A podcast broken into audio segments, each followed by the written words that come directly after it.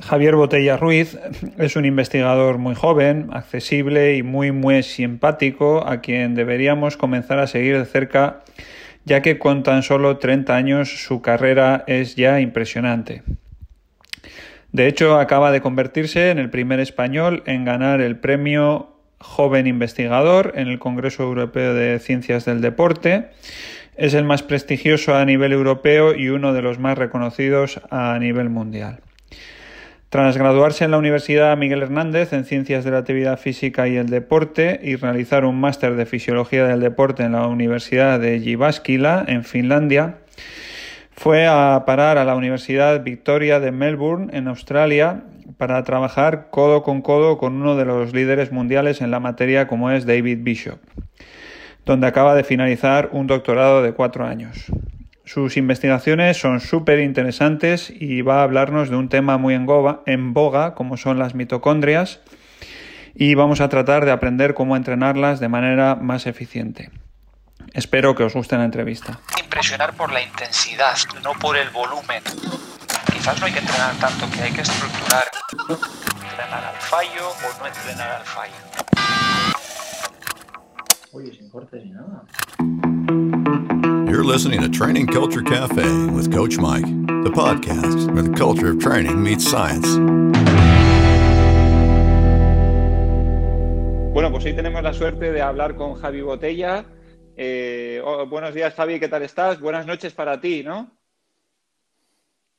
Sí, bu buenas tardes por Buenas aquí, tardes. sí, sí. ¿Qué tal? Pues cuéntanos, a ver, eh, ¿a qué te dedicas y dónde estás? Porque a la gente le va a llamar la atención más lejos nuestro imposible. Sí, sí. Bueno, pues ah, yo soy licenciado en Ciencias, del Deporte y, ahora estoy haciendo un doctorado, bueno, acabo de terminarlo, en Fisiología del Ejercicio en la Universidad de Victoria en Australia, ah, bajo la supervisión del el catedrático David Bishop. Y básicamente lo que estamos intentando ver es cómo se adapta las mitocondrias, en específico dentro del músculo, a los ejercicios de resistencia. Muy bien, porque, eh, bueno, antes de ir ahí a las mitocondrias, simplemente una reflexión así muy general, Javi, y es que tradicionalmente siempre se ha solido decir o hemos oído pensar que el motor del cuerpo humano está, pues es el corazón o los pulmones, eh, como si esa capacidad, sobre esa capacidad central girara toda nuestra capacidad de hacer ejercicio, pero últimamente sí que se está prestando mucha más atención a lo que ocurre en el músculo, ¿no? En la periferia, vamos a decir. Sí, sí, así es. Casi todos los trabajos de, sobre todo de los años, al principio del 2000, han ido dirigidos al tema del sistema central, ca- cardíaco, volumen sanguíneo, etcétera, a cómo afecta ello a, la capacidad de consumo máximo de oxígeno.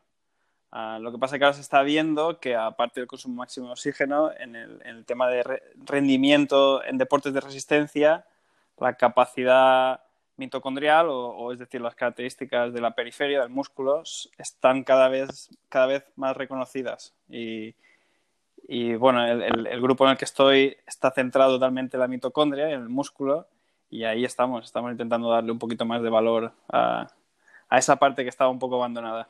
Bueno, pues para que la gente sepa que un poco se haga la idea qué es eso de la mitocondria y tal, cuéntanos un poco así muy, sin ser demasiado técnico, pero el, el músculo de dónde obtiene Hmm. energía o qué es lo que hace la mitocondria o cuéntanos. Sí, sí, pues la mitocondria es- prácticamente es una parte, un, un- un orgánulo dentro de las células y las encontramos en prácticamente todas las células de nuestro cuerpo, no solo en el músculo, ¿vale? Y dentro del músculo la mitocondria tiene un papel muy importante porque es la que regenera eh, el ATP, es decir, la que produce eh, la- lo que luego usaremos como energía dentro del músculo. Entonces, para, cualquier contracción, para cualquier actividad física que hagamos, vamos a necesitar más energía y esa energía te la va a dar ah, la mitocondria. Vale, entonces eh, la energía es un poco como eh, un sitio donde se utilizan los sustratos que tenemos en la musculatura o algo así, o Sí, es, es- es decir, nosotros comemos, digerimos los alimentos, van a la sangre en, en- tema de glucosa y ácidos grasos, luego entran al músculo y los acumulamos dentro del músculo como glucógeno o como lípido y la mitocondria va tirando de ellos, los está utilizando como sustrato para regenerar el, ATP. Y luego el ATP es una, molécula que al final es la que, eh, digamos, facilita que la contracción muscular ocurra.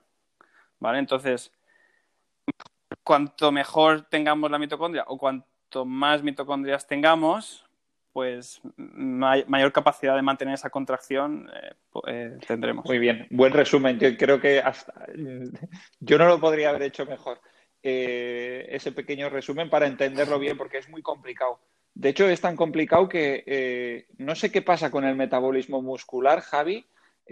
Uno de los padres de todo este tema de la bioenergética muscular, Brooks, ha publicado recientemente un artículo eh, que hablaba sobre el umbral anaeróbico y 50 años de controversia y sobre un poco cómo, se ve el lactato. Eh, eh, ¿Tiene esto una influencia? ¿Esto qué, qué, es? ¿Has leído este artículo? ¿Sabes de un poco de esta controversia que existe?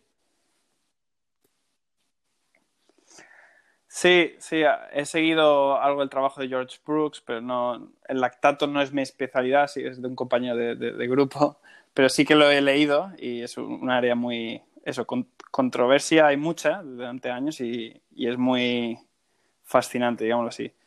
Pero al final el lactato eh, determinará el tipo de sustrato energético que, bueno, no determinará, sino será el,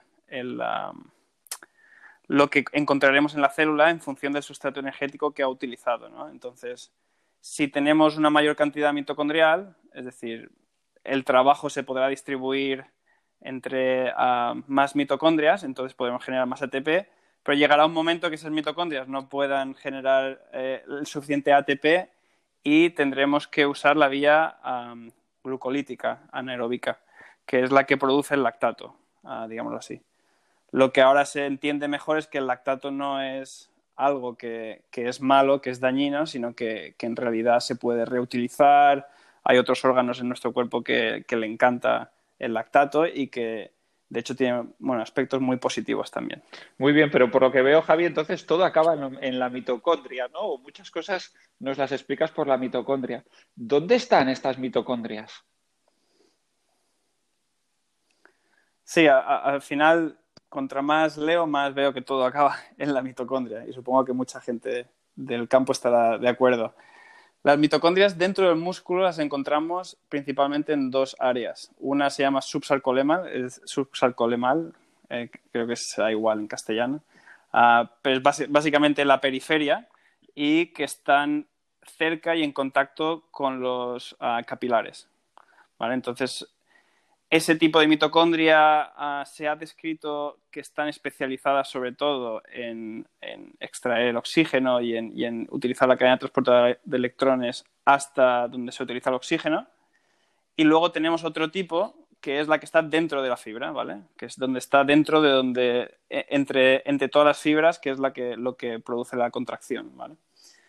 Y esa de dentro está especializada en generar ATP, que, al final es lo que hace falta para, la contracción muscular. entonces, principalmente son esos dos tipos de, mitocondria que encontramos en el músculo. Y hay una teoría de que todas las mitocondrias dentro del músculo eh, forman un retículo, es decir, que todas prácticamente es una, que es como un laberinto, digamos así. pero eso también es algo que no está del todo confirmado. Bueno, eh, eh, esto de las mitocondrias, no sé si es una leyenda urbana, pero se habla que cuando George Lucas eh, hace en Star Wars y le miden a los Jedi los midiclorianos, que él estaba pensando en las mitocondrias. Ya no sé si esto, lo he leído tantas veces que no sé si es una leyenda urbana o es algo real. Y claro, los midiclorianos, el, el Jedi que tenía más midiclorianos era el más poderoso de todos. Así que no sé si de alguna manera no estamos llegando un poco a la conclusión de que eh, los deportistas que tradicionalmente hemos querido tener, oye, pues a ver si tengo, si tuviese yo más capacidad pulmonar, cardíaca, o si tuviese más fibras musculares y tal, no sé si uno de los objetivos al final del entrenamiento, objetivo fisiológico, obviamente, no sería eh, intentar que el deportista tenga eh, más y mejores mitocondrias. Sí, sí, sí. No, nunca había escuchado esa, esa historia. Pero sin duda eh, los tiros van por ahí. Y, eh, ahora se está viendo que, sobre todo en deportistas de resistencia, ah, más mitocondrias y mejores mitocondrias son aspectos vitales para tener un gran rendimiento en resistencia. Sí, sí. Vale, pues entonces, Javi, eh, vamos a ponernos en la mente de un deportista que quiere ser mejor, vamos a decir, que quiere cansarse menos Hmm. y, y esto que dices de las mitocondrias, eh, por ejemplo, concretando un poco, eh, ¿cuándo, ¿cómo conseguimos que haya más mitocondrias en número? Sí. Sí, pues eso, creo que vas por el camino correcto en el sentido de que de- dentro del grupo de investigación en el que yo estoy, estamos muy interesados en separar el tema de más mitocondrias, de volumen mitocondrial y de calidad o de cómo funcionan. Entonces, lo que hemos visto dentro de nuestro grupo es que cuando tú aumentas el volumen mitocondrial o la cantidad de mitocondrias, ah, normalmente es cuando haces un volumen de trabajo mayor, ¿vale? Entonces, se han hecho una serie de estudios en el laboratorio ah, de mi supervisor en el que hemos visto que el cambio después del entrenamiento en la cantidad mitocondrial depende de cuánto entrenas, ¿vale? Entonces, simplificado de alguna manera es si entrenas más frecuente o entrenas más duración, es el estímulo que necesitas para aumentar la mitocondria. Y un buen ejemplo, por ejemplo, para un ciclista sería las sesiones que hacen de fondo, ¿no? Cuando echan eso, pues cuatro o cinco horas. Pero para una persona de a pie, pues podría ser una carrera a pie un poquito más larga de lo normal. En vez de hacer una sesión de 30 minutos, pues 45 o 60 minutos. Y, y ese aumentar un poquito el volumen es lo que te va a llevar a que tengas más mitocondrias. Vale, o sea que, eh, mm, porque claro, mira, eh, Javi, muchos de nuestros oyentes eh, son deportistas de CrossFit y a la gente de CrossFit, mm, Sí. no sé si lo sabes, eso del el volumen un poco alto y entrenar, a- claro, para estar un tiempo, más tiempo entrenando, el volumen a veces tiene que ser un poco más bajo, obviamente, porque no aguantas ahí a la máxima intensidad eh, cua- 30 minutos, 40 minutos, 60 minutos.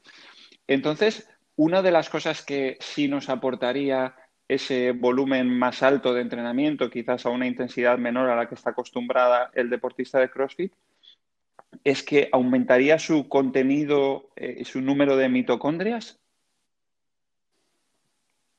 Sí, es decir, si, si haces una fase de más volumen, una de las cosas, de las adaptaciones que tendrías sería un aumento del volumen mitocondrial. En el aspecto de deportistas más de fuerza, un deportista más eh, como de CrossFit, pues ahí habría que en, entrar a valorar cuál es el aspecto más importante o el limitante del rendimiento y ya decidir en base a ello. Pero sí que es verdad que una fase en la que tú quieres, digamos, aumentar tu volumen mitocondrial y una buena base mitocondrial para los futuros entrenamientos, pues sí que se recomendaría eso, aumentar entrenamientos en, en, en términos de volumen y no de intensidad. Es decir, deberías bajar un poquito la intensidad para poder eso, mantener un volumen mayor. Bueno, así que primer mensaje bien claro, los entrenamientos de un volumen un poco más alto también sirven para eso, aumentaríamos el, el número de mitocondrias, y pero por otro lado nos decías la calidad de las mitocondrias. ¿Qué, ¿Qué, significa la calidad y cómo conseguimos que nuestras mitocondrias, esas que ya han aumentado en número, sean de buena calidad? Sí, la, calidad de la mitocondria todavía es un término un poco ambiguo. Normalmente se dice función mitocondrial y al final la función mitocondrial más característica es la de eso, de generar ATP. ¿vale? Entonces, digamos, la fun función o calidad mitocondrial te quiere decir cuánto ATP, digamos de manera simple, cuánto ATP puedes producir por unidad de mitocondria.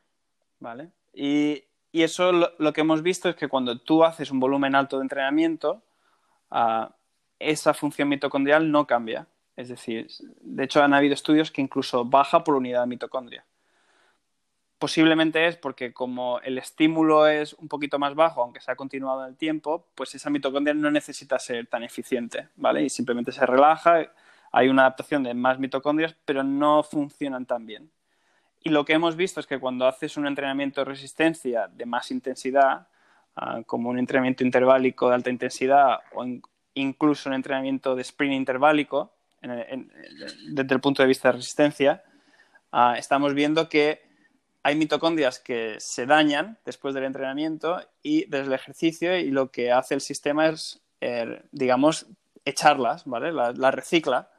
Y a mí me gusta decir que un poco como que las más fuertes sobreviven, ¿vale? Entonces, de alguna manera es cuando tú haces un entrenamiento de alta intensidad de resistencia, que creo que podría ser parecido también en, en el tema de fuerza, lo que haces es pones a prueba las mitocondrias, ¿vale? Y las que están más en forma, las que tienen una calidad mayor, son las que mantienen su integridad, se quedan dentro de tu músculo, y las que estaban un poco débiles se dañan, la célula, el músculo lo reconoce y las recicla.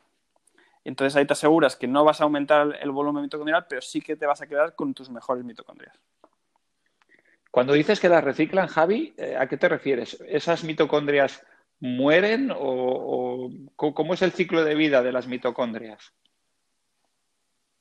Sí, bueno, cuando digo reciclar, ah, hay varios, varias vías en las que se puede reciclar, pero principalmente la que se conoce como mitofagia, que es básicamente cuando una mitocondria se daña, acumula unas proteínas en, su, en su, entorno, en su, en su membrana externa, y lo que hace es como que llama al lisosoma, ¿vale? Y el lisosoma es una, eh, es una parte de la célula que es muy ácida y en el momento que contacta una proteína se degrada. Se degrada y se quedan aminoácidos, ¿vale? Y al final los aminoácidos que quedan de esa mitocondria degradada es lo que luego se utilizará para una síntesis, para aumentar la síntesis proteica. Es decir, no solo de nuestra dieta, sino de la degradación de zonas eh, o partes celulares que no son funcionales totalmente se recicla y esos aminoácidos los utilizas para aumentar la síntesis proteica. Muy interesante. Oye, Javi, eh, Íñigo Samillán, nos, mm, pues si podemos leerlo, podemos escucharlo, de vez en cuando nos habla sobre flexibilidad metabólica. Eh, aprovecho para preguntarte, ¿tiene esto algo que ver también con las mitocondrias? O sea, ¿esa calidad de la mitocondria puede ser... Tú nos dices que la calidad de la mitocondria es que sea capaz de generar más ATP, más rápido, vamos a decir, ¿no? Eh, ¿También tiene influencia eh, qué sustratos utiliza o qué capacidad tiene de utilizar diferentes sustratos? Sí, sí, de hecho, es la, la, capacidad, bueno, la flexibilidad metabólica es un concepto muy interesante. Yo, bueno, el trabajo de Íñigo San Millán, la verdad es que es muy, es muy bueno y lo sigo atentamente. Ah, no soy especialista en la flexibilidad metabólica, eh, flexibilidad metabólica, pero sin duda muere en la mitocondria, ¿no? porque al final es la capacidad del sistema de tirar de un sustrato, sea lípido o de glucosa, en función de las necesidades ¿no? y en función de lo que está ocurriendo alrededor. Entonces tú si tienes dos cosas, si tienes más mitocondrias, posiblemente seas más flexible porque, digamos, podrás depender de más de ellas, entonces se podrán distribuir el trabajo, pero si tienes una mejor función, pues sin duda, una mejor calidad, cada una de ellas funcionará mejor.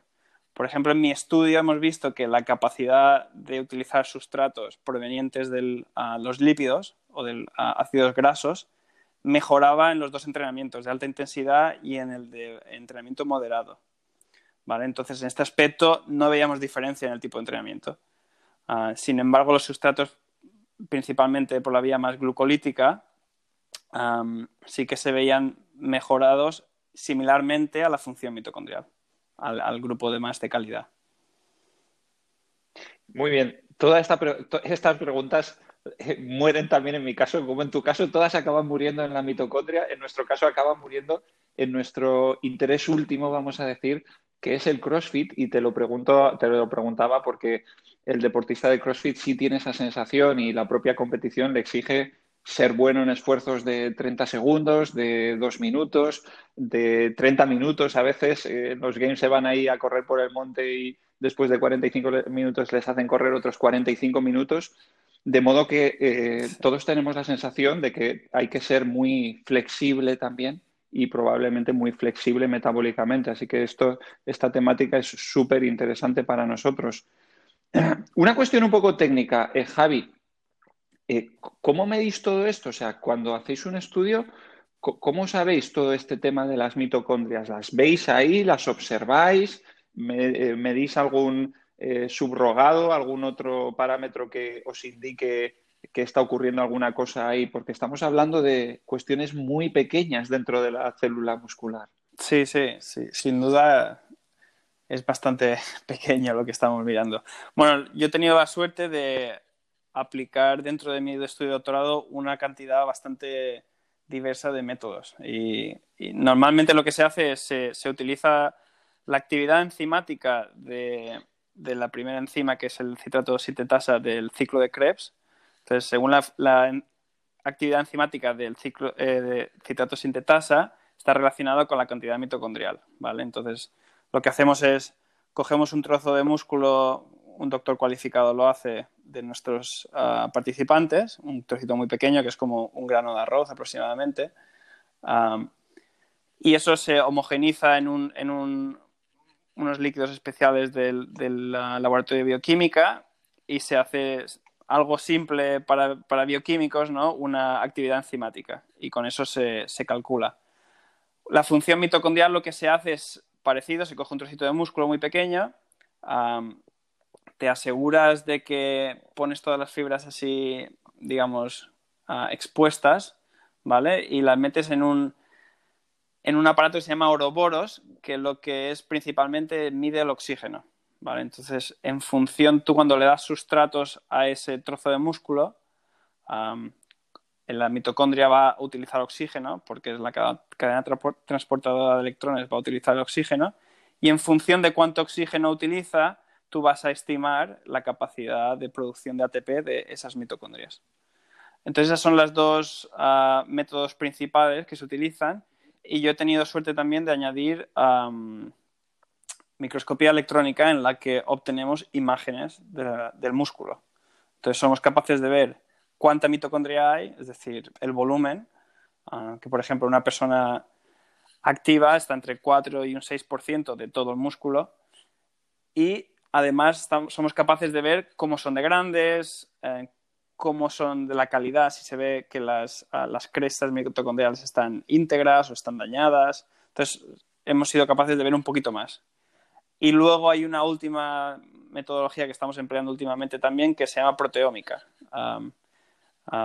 Que es un es básicamente pones un trocito de músculo en una máquina extremadamente compleja uh, que yo no controlo y al final te saca uno por una las proteínas que, tiene la mitocondria, cuántas de esas proteínas hay, ¿vale? Y, eso es lo que un poco la tecnología que está yendo ahora últimamente y que creo que traerá mucha información en el futuro.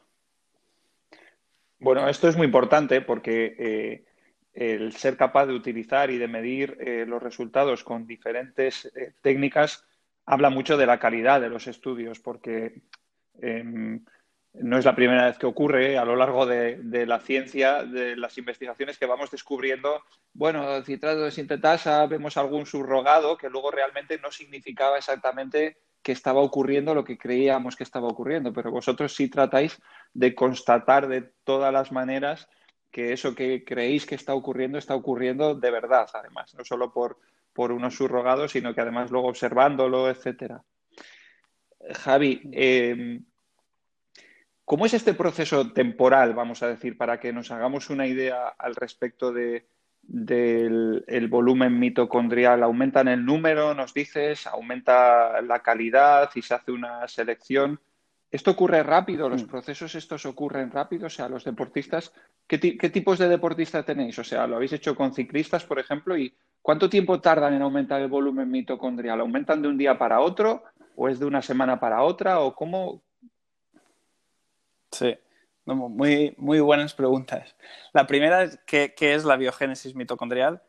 Creo que en general hay una, una, bueno, una interpretación errónea del término. La gente se piensa que, que, digamos, una célula en sí crea una mitocondria y la añade a las mitocondrias que hay. Y lo que realmente pasa es que, eh, digamos, la mitocondria. Voy a empezar un poco más atrás, ¿vale? La mitocondria uh, tiene alrededor de 1.300 proteínas distintas, ¿vale? Y durante la evolución ha transferido esa información de sus proteínas al núcleo, ¿vale? Nuestro ADN. Entonces, lo que pasa es que hay una señalización en el músculo de necesito más proteína mitocondrial, ¿vale?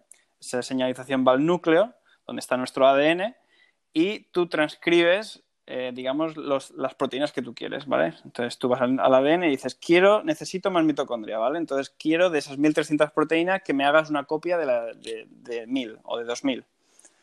Esa proteína se traduce o sea, lo que se dice, se traduce y se convierte en una proteína en el citosol, que en el citosol es una parte que no es ni mitocondrial ni núcleo, es decir, en medio de la célula, y esa proteína tiene que viajar a una mitocondria cerca, ¿vale? Entonces, esa, proteína se incorpora a la, mitocondria y poco a poco, conforme van añadiéndose proteínas, esa mitocondria se va haciendo más grande, ¿vale? Entonces, es un concepto que creo que es importante de que no se crean mitocondrias nuevas, sino que se van haciendo más grandes y luego en un momento dado esa grande se puede dividir en dos y entonces es cuando tienes un número mayor. ¿Vale? Luego, la otra pregunta de cuánto tarda este proceso, pues a las tres horas de cualquier tipo de ejercicio prácticamente hay un aumento en esta señalización. ¿Vale? En función del tipo de ejercicio se va a optimizar o se va a aumentar esa señalización y se crearán más o menos proteínas mitocondriales. Y, normalmente se ha visto que a las 24 horas después del ejercicio es cuando hay una mayor síntesis de proteínas mitocondriales. ¿Vale? Entonces, a las 24 horas de un ejercicio es cuando más hay. Y ahí es donde creo que viene también uno de los errores con ah, muchos estudios, ¿vale? Que no hacen suficiente familiarización, periodo de familiarización. Entonces, cuando cogen gente poco entrenada, si yo te saco una muestra, nada más llega al laboratorio y luego te entreno por tres semanas, como nunca has hecho este ejercicio, vas a tener un aumento bastante grande de mitocondria.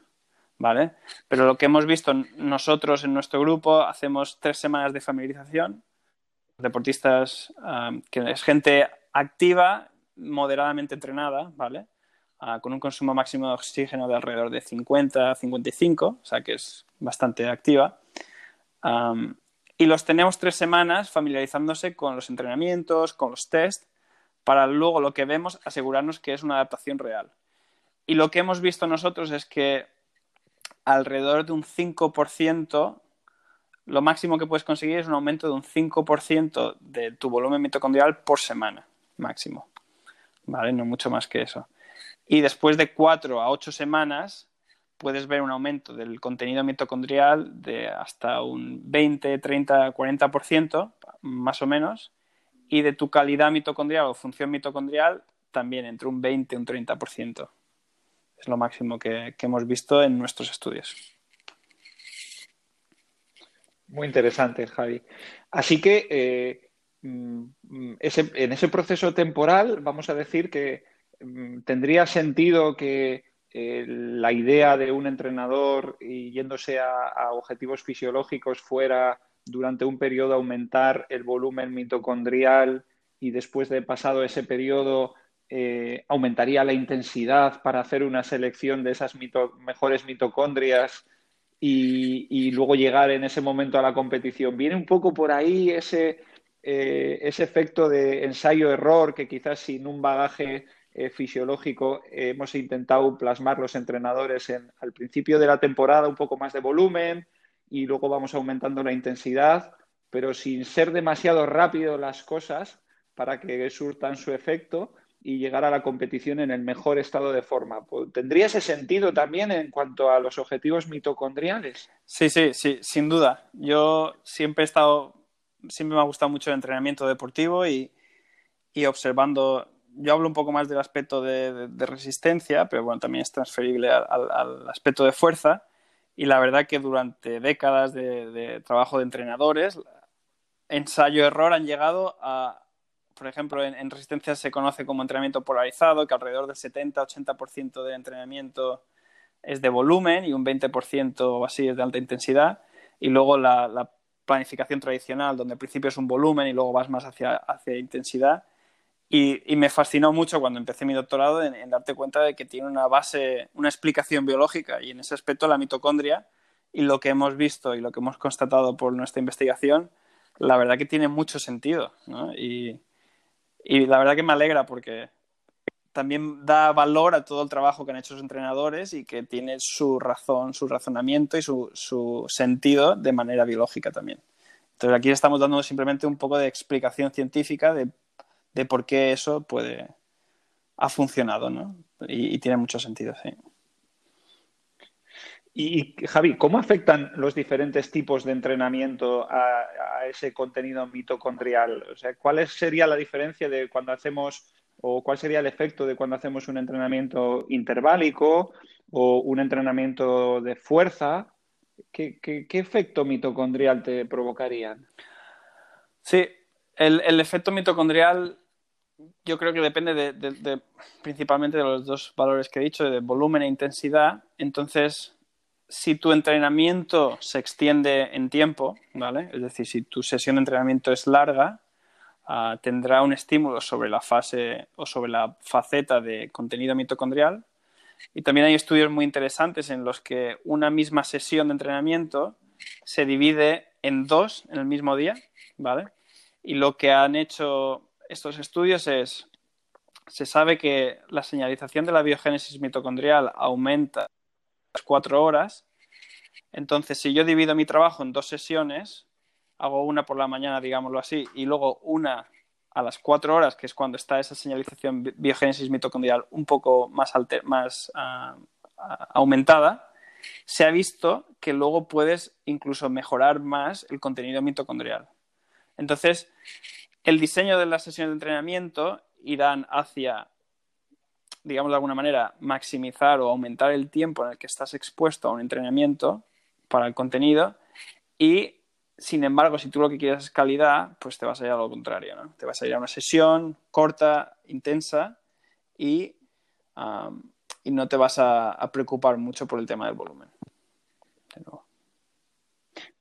Vale, pero entonces, Javi, y yo que soy un gran defensor de entrenar no hasta el fallo y de que hemos visto las bondades de, de que entrenar eh, demasiado mmm, no es bueno, vamos a decirlo así, y la gente traduce eso en que mmm, cree que nosotros estamos diciendo que nunca hay que entrenar hasta el fallo mm. y que nunca hay que entrenar mucho. Eh, de alguna manera, y estoy buscando a alguien que me diga justo lo contrario, voy a ver si tú me lo dices, y es que hay momentos en los que sí hay que entrenar hasta el fallo.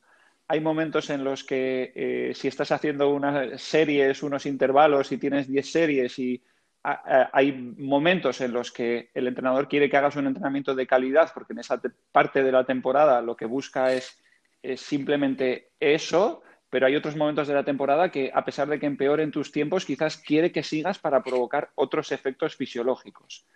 Sí. Entonces la pregunta es, esto es así, hay momentos en los que es bueno entrenar hasta el fallo, hay momentos en los que es bueno seguir esos intervalos hasta el final de los intervalos, aunque estés agotadísimo y tus tiempos hayan empeorado. ¿O qué me dices? Sí, sí, sí. Estoy, de acuerdo contigo. Creo que hay momentos en los que sí que tienes que ir a, a, a eso, al volumen, a darle hasta el fallo, a, completar los intervalos, y es porque al final es lo que te va a dar el estímulo, ¿no? Eh, el problema no viene tanto de, del entrenamiento en sí, de ir hasta el fallo o de, o de un volumen muy alto, el problema viene de que si tú haces ese estímulo durante una temporada, ¿no? Como tú dices, hay fases en las que son necesarios estos estímulos y de hecho son eh, incluso recomendados, ¿no? y, y, tu mitocondria lo que va es luego, si tú la pones al límite, va a luchar para que la próxima vez que le hagas eso no, no, no la pongas al límite una adaptación general. Pero sí que es verdad que llega un momento que si tú haces esto muy continuo en muchos días, bueno, más que muchos días, no, muchas semanas o meses, uh, la mitocondria te dirá basta, la mitocondria estará dañada y ahí es donde viene un poco el peligro, ¿no? que la mitocondria eh, esté un poco jodida, digámoslo así. Pero sin duda creo que es necesario, sin duda. Muy bien, muy interesante, Javi. Oye, eh, tengo otra pregunta. Claro, el, mmm, si paramos a pensar, estamos hablando de musculatura, siempre estamos pensando en musculatura esquelética. El corazón también es eh, un músculo. ¿También hay mitocondrias ahí? Sí. El... ¿También es importante el contenido mitocondrial del corazón? Sí, la, el corazón creo que es el, el, tejido dentro de nuestro cuerpo donde más mitocondrias hay. Creo que hay alrededor de un 10 y un 20% de todo el volumen es mitocondrial. Y tiene sentido porque tú constantemente le estás exigiendo. O sea, nosotros en el día a día, digamos, el volumen de, ejercicio de, no sé, eh, no sé cómo decirlo, pero el volumen de tiempo en el que el corazón está latiendo es prácticamente es todo el tiempo. Entonces eso ha hecho que, que sea un tejido con un volumen mitocondrial mayor que el resto de los tejidos. Ah, sin embargo, no hay mucha investigación en, en- en- cómo de importante es el, el volumen mitocondrial o la calidad mitocondrial en el, en el corazón. Lo que sí que se ha visto, y, y creo que es interesante, y no, no hay mucha investigación acerca de ello, es que después de una sesión de alta intensidad, de, de resistencia en este aspecto, de ah, entrenamiento interválico de alta intensidad, el corazón, las mitocondrias del corazón, algunas de ellas están dañadas. ¿vale? Es decir, es un estrés bastante alto para las mitocondrias del corazón. Y tenemos que recordar que las mitocondrias también tienen su propio ADN y cuando una mitocondria está dañada, ah, digamos que el ADN se expone al resto de la célula y es reconocido como si fuese algo bacterial, ¿no? por el origen de donde vienen las mitocondrias. Entonces, yo tengo mi propia teoría que es que cuando entrenas mucho, eh, en, en mucha intensidad y muy frecuente, posiblemente estés dañando tus mitocondrias del corazón, no estés dando suficiente recuperación y de ahí puedan, digamos, iniciarse algunas adaptaci- mala- maladaptaciones al ejercicio de resistencia, el tema cardíaco.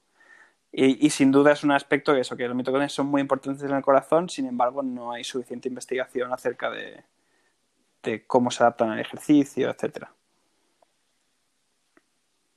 Bueno, entiendo que es un poco más difícil coger una biopsia eh, muscular ahí del corazón. Obviamente tiene sus dificultades técnicas, aunque he leído recientemente un artículo sobre, bueno, y ya con esto me explota un poco la cabeza porque son cosas que ya son hasta difíciles de entender, sobre el trasplante de mitocondrias cardíacas y el efecto que tenían. Y, ya eso, no sé, ni, no- me resulta complicadísimo hasta pensar cómo lo hacen y cómo eso eh, luego conseguían mejorar eh, la capacidad de las personas a las que les hacían el trasplante de, mitocond- de mitocondrias. Terrible. Sí, sí, sí. Es, es, un, es un área que está empezando a, a explotar y es eso, tra- trasplantar, aíslas mitocondrias de otro tejido, como puede ser del músculo incluso aislado de, células sanguíneas, y, y luego lo inyectas en un tejido y ese tejido es más resistente a cualquier estrés que le, que le, que le apliques. Y, y de nuevo, digamos, enfatiza todo lo que hemos hablado ahora, que es la importancia de tener una mitocondria, digamos, una red mitocondrial grande o con una buena calidad para poder soportar cualquier estrés que tengamos en, en- tanto en el entrenamiento como en el día a día. Pronto veo que va a haber un mercado negro por ahí de mitocondrias buenas para... Eh, Javi, em, otra pregunta. Em, ¿estos efectos son locales? Quiero decir, eh, cuando mejora, si por ejemplo trabajáis con un ciclista y el efecto mitocondrial ocurre solo en sus piernas, en la musculatura que ha trabajado, o hay un efecto sistémico también que mejora en otra musculatura que no se ha entrenado tanto? Creo que ese punto específico es muy interesante, pero creo que no se ha, visto. Ah, sí que se ha hecho estudios donde solo se entrena una pierna y la otra es de control, y la pierna que no ejerci donde no haces ejercicio no mejora. Entonces yo creo que hay sí que hay beneficios sistémicos, pero no que van a influenciar una mejora mitocondrial. Entonces creo que es específico en este aspecto al, al músculo que estás involucrando en ese ejercicio. Sí. Muy bien. Eh, Javi, bueno, en- alguna pregunta un poco más ya focalizada en CrossFit. Por cierto, yo te estoy hablando aquí de CrossFit como si lo hubieras practicado y lo conocieras perfectamente. Eh, ¿sabes lo que es CrossFit? ¿Has practicado alguna vez? Sé que es CrossFit, pero nunca, nunca lo he practicado. Lo he escuchado muchas veces, pero nunca, todavía no lo, he probado. Bueno, pues si por lo menos sabes lo que es, eh, la pregunta va un poco dirigida ahí y mm, para saber qué, qué podrías decirnos. Luego, si quieres, eh, te hago una pregunta más general, porque es un gran experto en deporte, no solo en mitocondrias, aunque la, la entrevista se está centrando eh, completamente en eso, pero eh, los deportistas de CrossFit hacen esfuerzos eh, cortos, medios, largos, necesitan ser resistentes, fuertes. Eh, por un lado, mm, ¿cómo crees que serán las mitocondrias o el contenido mitocondrial de un deportista de CrossFit?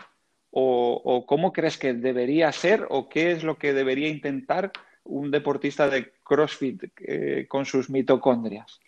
Sí, la, la verdad que deportistas de CrossFit tienen que tener muy buenas calidades en, muchos aspectos.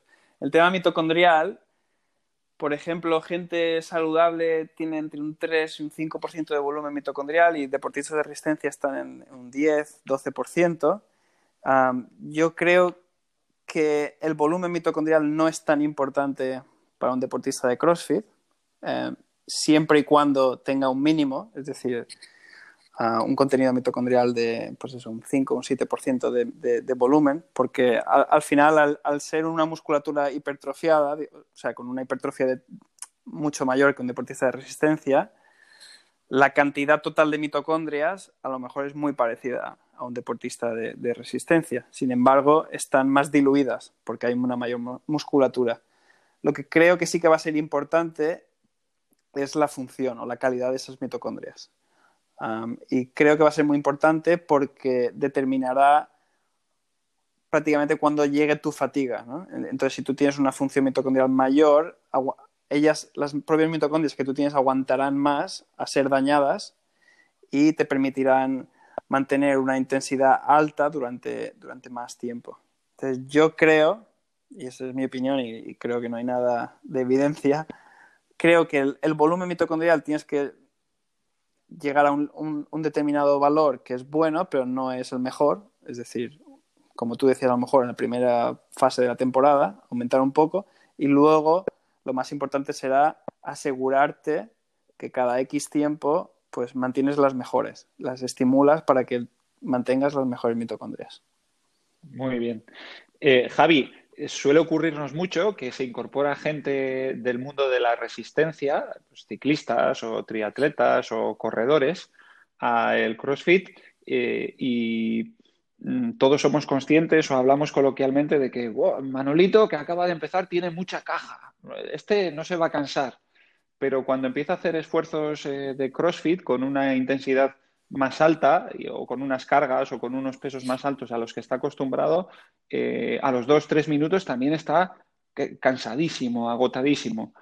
Eh, ¿Puede esto tener alguna relación con la calidad mitocondrial, o sea, no con el contenido mitocondrial, no con el número de las mitocondrias, sino con la calidad mitocondrial que es diferente o sería diferente en deportistas de este tipo de esfuerzos con, diferencia a los de resistencia? Muy, muy, Creo muy interesante el punto que acabas de, decir y, de hecho por curiosidad miré en mi estudio, por ejemplo, todos los valores que te he dicho antes, calidad y todo, todo el tipo de, descripción mitocondrial, lo hicimos en 28 participantes y como podrás imaginar, dentro de 28 personas que, reclutas para tu, tu, estudio, pues hay gente con diferentes afinidades hacia un deporte u otro.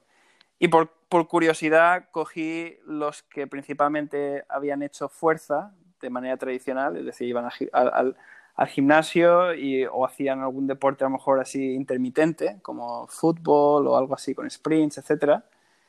Y miré la función mitocondrial por unidad de mitocondria en ese grupo y luego en un grupo de gente que tenía un, una, historial más de, deporte de resistencia, ¿vale? Corredores, ciclistas, etcétera.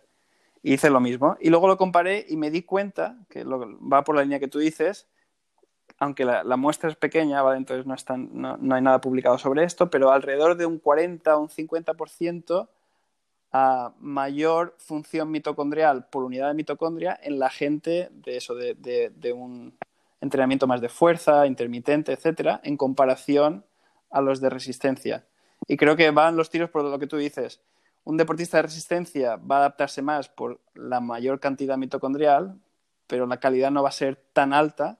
Sin embargo, un deportista más de un aspecto de fuerza, de potencia, va a ir más por el tema de la calidad. Y cada mitocondria de ellas va a ser mejor que, en comparación a uno de, de resistencia. Muy interesante, súper interesante, Javi. Bueno, pues eh, una última una última pregunta y ya quizás un poco más práctica y para que te mojes, eh, Sí, tranquilo, que no nos está escuchando nadie, eh, nadie que, que- que publique papers, etcétera, pero sí que mucha gente con interés eh, eh, deportivo, así que te puedes tirar a la piscina, aunque dentro de cinco años digas, oye, estaba equivocado, volvemos a hacer la entrevista porque quiero decir lo contrario. Eh, ¿Cuál sería un poco tu, tu recomendación o tus los pequeños consejos que puedas dar a la gente que practica CrossFit? Me parece que alguno durante la entrevista ya ha salido por ahí, que quizás las dobles sesiones pueden tener algún sentido, que eh, sobre el volumen, intensidad. Cuéntanos eh, un pequeño Sí, resumen. Yo creo que, un poco lo que has dicho, a lo mejor en la fase más preparatoria ah, bajas un poco más eh, el tema de intensidad del entrenamiento, haces dobles sesiones sin, sin pasarte de intensidad, acumulas un poquito de volumen de más, ah, cada eso dos, tres semanas pues pones una semana de un poco más de descanso y, y a medida es que en realidad no estoy diciendo nada nuevo, la periodización un poco de entrenamiento, pero a medida que avanzas de, la, la temporada, pues vas a tener que centrarte en sesiones de alta intensidad de potencia, de fuerza, pero creo que algo que es muy importante para la mitocondria también es que le dejes tiempo entre esas sesiones. ¿vale? Creo que uno de los errores que se cometen mucho es que haces muchas sesiones de calidad muy frecuente. ¿vale? Entonces, creo que uno de, las, de los aspectos importantes es que cuando tú vas a entrenar para calidad mitocondrial, tienes que tener en cuenta que las estás, o sea, estás dañando algunas de ellas y no tienes que olvidarte que una mitocondria dañada, cuando las dañas mucho, eh, va a haber una respuesta inflamatoria y va a haber cosas negativas. Entonces, en esa segunda fase donde tú te quieres asegurar de la calidad, también tienes que asegurarte que el descanso se lo das. ¿Vale? Entonces, eso es un poco mis recomendaciones. No sé si he dicho nada especial o no, pero bueno, es lo que yo, lo que yo diría. Bueno, no intentamos descubrir nada absolutamente contrario a lo que eh, se está aplicando, pero sí que es muy importante que constatemos si ciertos hábitos que tenemos eh, son buenos o no, porque eh, yo suelo decir que eh, lo que te más daño te hace es lo que crees que es absolutamente Sí. cierto y no estás en lo cierto. Y eso es absolutamente dañino cuando quieres tomar decisiones. Así que eh, poco a poco tenemos que ir constatando si esos pensamientos que tenemos son, son así o no. Ahora que hablas del descanso, y ya, aunque te había prometido que era la última, Javi, eh, mm, ¿habéis observado, aunque no sea tu área, quizás sepas algo sobre el, el descanso para esas cuestiones eh, o esas adaptaciones mitocondriales? Descanso, nutrición, ¿se está investigando algo sobre sí eso que también? hay algo sobre ello, ¿vale? No... Sobre descanso hemos visto que muchos genes que están involucrados en, la biogénesis mitocondrial están incluso activados hasta 48 y 72 horas después de una sesión de sprint. ¿Vale? Entonces eso quiere decir que el proceso en sí dura hasta, pu- puede durar hasta tres días. Lo que yo he visto en mi investigación es que el estrés duro, es decir, lo- cuando realmente los dañas, realmente es muy agudo y a las 24 horas ese estrés muy malo ya no, ya no está presente. Pero a las 24 horas todavía está casi todo muy alterado. Es decir, nosotros vemos que de 20.000, bueno, de 15.000 genes distintos que podemos ver después del ejercicio, a las 24 horas 3.000 de ellos todavía están subidos. Eh, entonces quiere decir que a las 24 horas todavía hay mucho ocurriendo. Entonces, al menos 48 horas o 72 horas hasta que eso ya está un poquito más reducido. En cuanto a la nutrición, yo no he visto mucho sobre nutrición y no, no lo sigo mucho. Casi todo el trabajo sobre biogénesis mitocondrial y nutrición en cuanto a suplementos, mucho de ello está hecho en, ratones. Pero sí que hay un trabajo que hizo un compañero también español, de Javier Díaz Lara, sobre el tema de la, gesta- ingesta de, carbohidratos justo después de una sesión de entrenamiento o retrasarlo tres horas. Y él está mirando cómo influye eso la biogénesis mitocondrial. Pero realmente no hay mucho, mucho en el tema de, de suplementos y biogénesis mitocondrial. Creo que lo que hay en humanos es bastante flojito, si te digo la verdad. Muy bien, Javi, pues eh, no me queda más que agradecerte la disponibilidad que has tenido, animarte a que sigas eh, donde estás, que es en la cresta de la ola de la investigación y, eh, y, el deporte, porque es una es donde estás y lo que estáis haciendo es maravilloso. Así que muchísimas gracias y te animo a que sigas por el camino. Muchas gracias, Miquel. Ha sido un placer. Ah, me ha hecho mucha ilusión hacer este, este podcast. me, motiva mucho a seguir por el camino y, espero, ah, espero este año sacar un par de artículos muy interesantes sobre la mitocondria y poder informar ah, de los aspectos del entrenamiento y cómo, cómo se modifica la mitocondria. Un placer. Pues nos haremos eco en cuanto lo publiques. Muchas gracias.